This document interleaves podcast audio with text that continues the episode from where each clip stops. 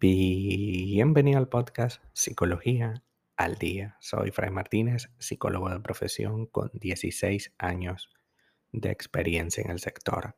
Como pudiste ver en el título de este episodio, hoy vamos a hablar un poco acerca de cómo sanar la herida tras una ruptura. Lo primero que tenemos que tener en cuenta es que terminar no es sencillo. Nadie está preparado para hacerlo.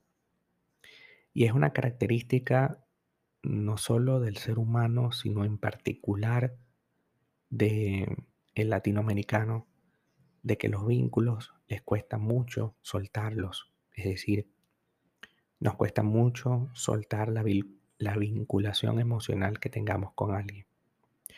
Una ruptura entonces implica transitar el camino del duelo.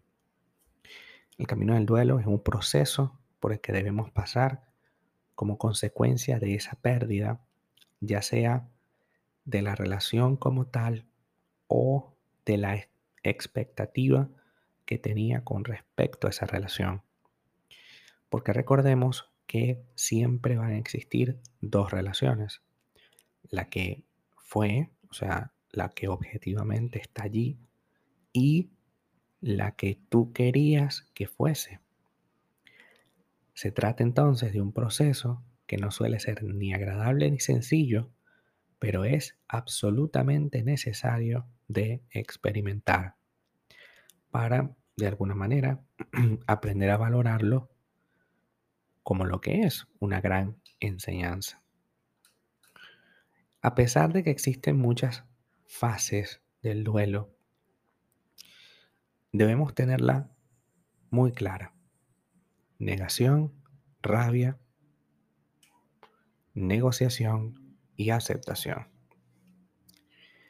Negarnos a que la situación cambió en nuestra vida es algo completamente normal y forma parte de lo que se llama mecanismos de defensa. Nos duele tanto lo que ha ocurrido que nuestra mente y nuestro cuerpo necesitan un espacio para digerir ese cambio de actitud, ese cambio de comportamiento y ese cambio de vida. No es sencillo porque para tu cerebro, de un día para otro, se quedó sin plan de vida. Luego vendría la, la fase de rabia, tristeza, impotencia, donde no tienen que ser exactamente así, ni tienen que ser en ese orden, pero que probablemente estén hasta mezcladas. Rabia por todo lo vivido, por, por la sensación de que no, no avanzaste nada con esa persona, tristeza porque tú querías hacer un proyecto de vida con esa persona pero no se pudo, impotencia porque tal vez te fueron infiel y no supiste cómo gestionar eso. Y parece que un día sentimos rabia, otro día sentimos tristeza, otro día volvemos a la rabia, otro día volvemos a la tristeza, otro día o semanas pasamos en impotencia para luego llegar a una etapa que yo eh, considero de vital importancia y a la que hay que apuntar siempre que se inicia un proyecto y es la negociación. En la negociación nosotros empezamos a gestionar esa situación que nos ocurre y empezamos a crear algo alrededor que sea realmente valioso y significativo. Repito, algo que sea valioso y significativo. Eso quiere decir que de la experiencia vivida tenemos que buscar qué hicimos para mantener este proyecto tal como lo vimos y qué dejamos de hacer para no podernos reconciliar o porque simplemente porque elegimos una persona como esta. El sentimiento de rabia e impotencia es súper elevado porque la decisión de haber terminado no está en sintonía con nuestra expectativa y nuestra manera de ver las cosas.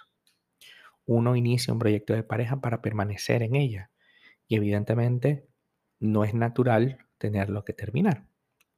Ahora bien, una de las primeras frases que le digo a mis pacientes con las cuales puedan obtener algún tipo de alivio psicológico es que ante toda pregunta, porque te van a surgir 1.200 millones de preguntas, ante toda pregunta siempre hay que responder, se acabó y fue lo mejor.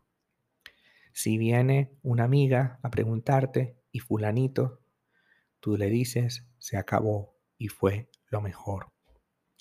Porque si nosotros abrimos un proceso con esa amiga, con ese familiar, y empezamos a decirle todo lo que sentimos y todo el proceso doloroso por el que pasamos, va a llegar un punto en el que vamos a abrir ese proceso de nuevo y esa persona no va a poder gestionarlo porque no es terapeuta. Por tanto, decir la frase se acabó y fue lo mejor va a hacer rejuvenecer tu mente porque uno se queda como estancado en la situación y hay que entender que si se acabó es porque fue lo mejor. Si no fuese lo mejor, no se hubiese acabado. Y que acabarse significa lo mejor porque así no estás en ese eterno tira y encoge, en esa eterna discusión, en esa eterna sensación de estancamiento de la cual te sentías y te quejabas.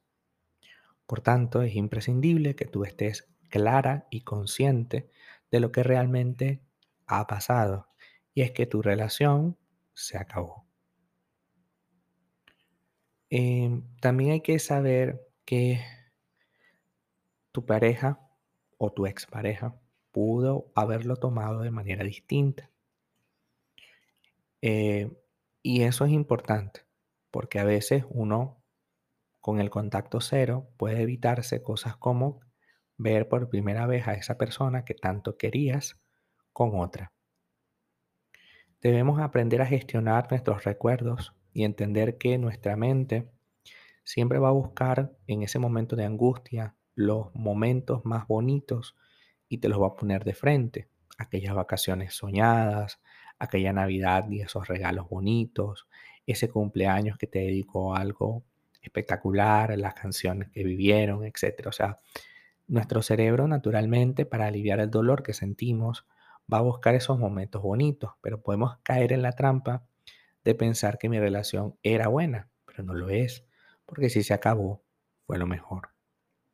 No aceptar consejos de todo el mundo. porque Esta es otra clave, ¿no? Porque si yo acepto todo lo que las otras personas digan y cómo ellos gestionaron sus cosas, probablemente a ellos les funcionó, pero a mí no es necesario que yo vaya a terapia para poder gestionar mi manera de llevar a cabo esta situación, no la manera que a otros les funcionó.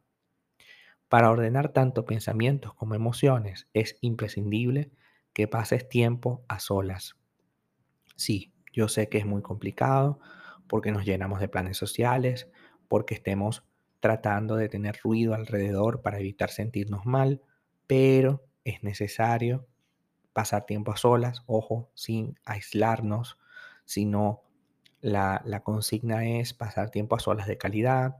Y si tenemos que llorar porque nos vino el sentimiento, pues lo hagamos sin sentirnos juzgados por nadie.